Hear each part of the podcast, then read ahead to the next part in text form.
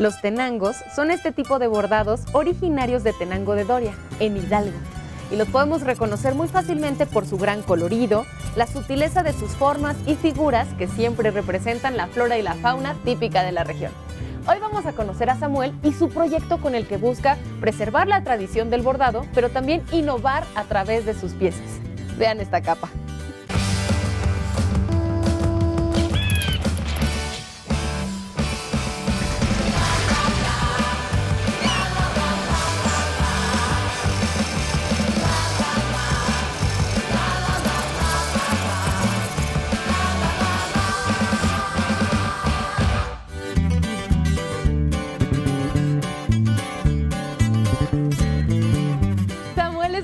Artesano dedicado en cuerpo y alma a los bordados, a los tenangos de Doria como se les conoce normalmente, ¿cierto Samuel? Así es. ¿Cómo empiezas tú a bordar? Es una historia eh, un poquito triste, pero a la vez me formó a mí como una persona diferente. Eh, yo a los seis años empecé a tener esta curiosidad de, que veía a mi mamá, mis hermanas bordando y yo dije, pues yo quisiera hacerlo, pero no veo a hombres como haciendo este trabajo, ¿no? Y gracias, siempre lo he dicho, a mi mamá que es mi mentora, eh, fue la que me abrió las manos, ¿no? Y esa puerta, ese caminito para decirme, está bien, ¿quieres hacerlo? Aquí estoy, te enseño, ¿no? Entonces ella me enseñaba las primeras puntadas. Obviamente este, yo sabía, porque así estaba marcado en, en, mis, en, mi, en mi generación, que era un trabajo para mujeres. Entonces voy a ser señalado, voy a ser criticado y créeme que sí. Mis hermanos, por ejemplo, luego me decían, ¿por qué estás bordando? Eso es para mujeres. Incluso hasta mi papá a veces me decía, ¿por qué está bordando el niño? Yo me escondía para poder bordar, porque no quería ser mirado por, por personas de, pues, que llegaban a la casa, vecinos, y hacía mis primeros lienzos, ¿no? Que recuerdo que en esa ocasión, fíjate, eran cinco pesos lo que me pagaban por un lienzo que me llevaba dos, tres semanas terminarlo. Me vengo a la Ciudad de México y este, pues es aquí donde me enfrento realmente a otro mundo diferente, ¿no? Porque la ciudad pareciera algo muy bonito, pero también pues cuando vienes de una comunidad donde pues todo el mundo te conoce y todo el mundo se conoce, este, enfrentarte a la ciudad es un, es un reto. Entonces eh, yo, sin mentirte, a los dos meses me quería regresar a mi comunidad porque dije yo no puedo, quería ingresar a la UNAM, entonces a la máxima casa de estudios, ese era mi propósito. Cuando tuve la oportunidad se logró. Durante la carrera pues llevamos una parte de, de una materia de emprendedores, entonces en ella surge esta idea de poder crear una empresa, hacía falta esta parte del diseño, ¿no? Porque obviamente el proyecto estaba basado en que yo contrataba a un diseñador de modas, pero pues el recurso económico era muy corto, entonces eh, me meto a estudiar diseño, este, me metí a, a cursos, ¿no? Y empecé a crear estas piezas que muchas veces creemos que son fáciles de hacer una falda, una blusa, un vestido, pero pues, todo tiene también un detrás. Poco a poco lo fui aprendiendo, lo fui practicando dentro del proyecto y pues empieza a crecer Memonda, Tenangos Memonda, ¿no? Que viene de esta palabra este, mexicanos, que nos sentimos orgullosos de lo que hacemos Memonda quiere decir mexicanos. mexicanos ¿En qué? en otomí, En otomí. que es nuestra lengua materna. Ok. Y cuando hablamos de Tenangos, es que a veces podemos confundir, ¿no? Tenangos sí es un lugar, pero también así se le llama a este tipo de bordado. Sí, de hecho eh, proviene como del nombre del municipio, que es Tenango de Doria. Eh, después, pues se da a conocer la artesanía, ¿no? Entonces se busca como esta parte de cómo llamarlos y pues después de toda una investigación y demás y un análisis, se llega a, este, a registrar el nombre ya con la denominación de origen como Tenango. Tienen denominación de origen. Así es.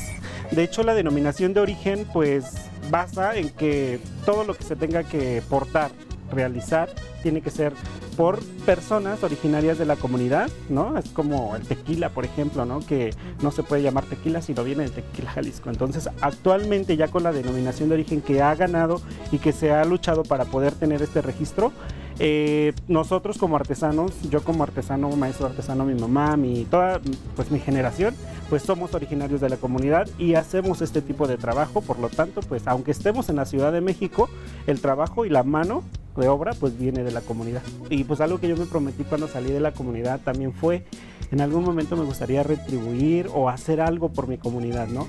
Hoy por hoy, pues el proyecto me dio esa oportunidad. No está solamente mi familia, sino Mm, más. Más familias. más ¿Cuántas familias?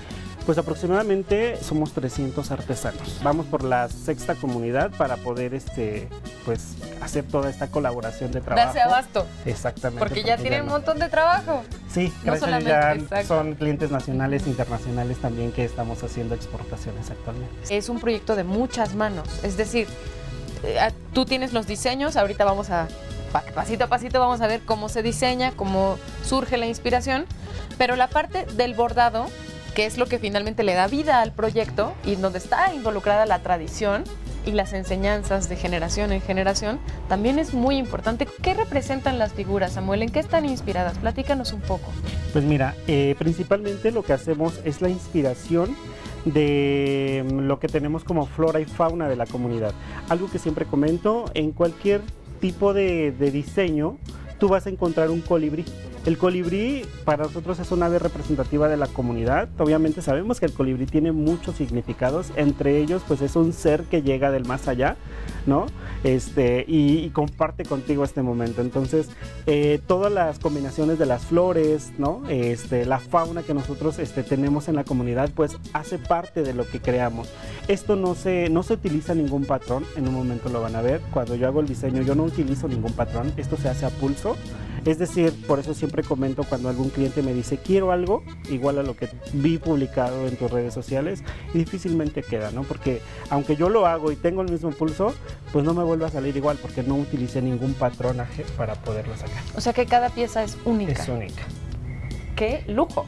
Y algo que también comentamos y es muy válido es la combinación de colores, lo que le da vida al diseño que hacemos. Obviamente con- son manos, ¿no? Diferentes tipos de manos que en diferente tipo de momento, ¿no? Eh, hacen este tipo de combinación de colores y siempre lo he dicho. La combinación de colores para mí es el sentir de cada mano artesana.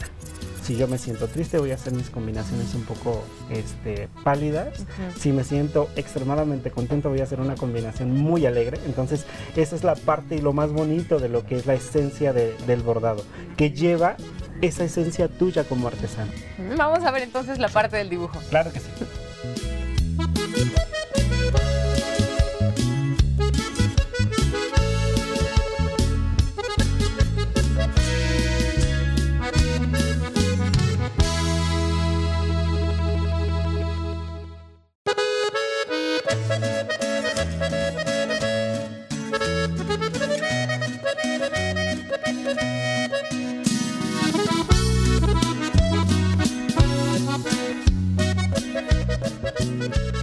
Nos encontramos en el taller precisamente de este gran proyecto que dirige Samuel junto con toda su familia y muchas otras personas involucradas más forman parte de él. El taller está aquí en Tláhuac y vamos a ver al maestro artesano en acción. Pues mira, lo que hacemos cuando, bueno, lo que hago, porque realmente en, el, lo que es el proyecto, el único dibujante aquí soy yo. Esto porque quiero darle este sello también, ¿no? A, lo que es nuestro, nuestra marca Memonda, ¿no? Donde yo sé, como te comentaba hace un rato, que si veo algún diseño, este, pues, que aún se llama en Tenangos,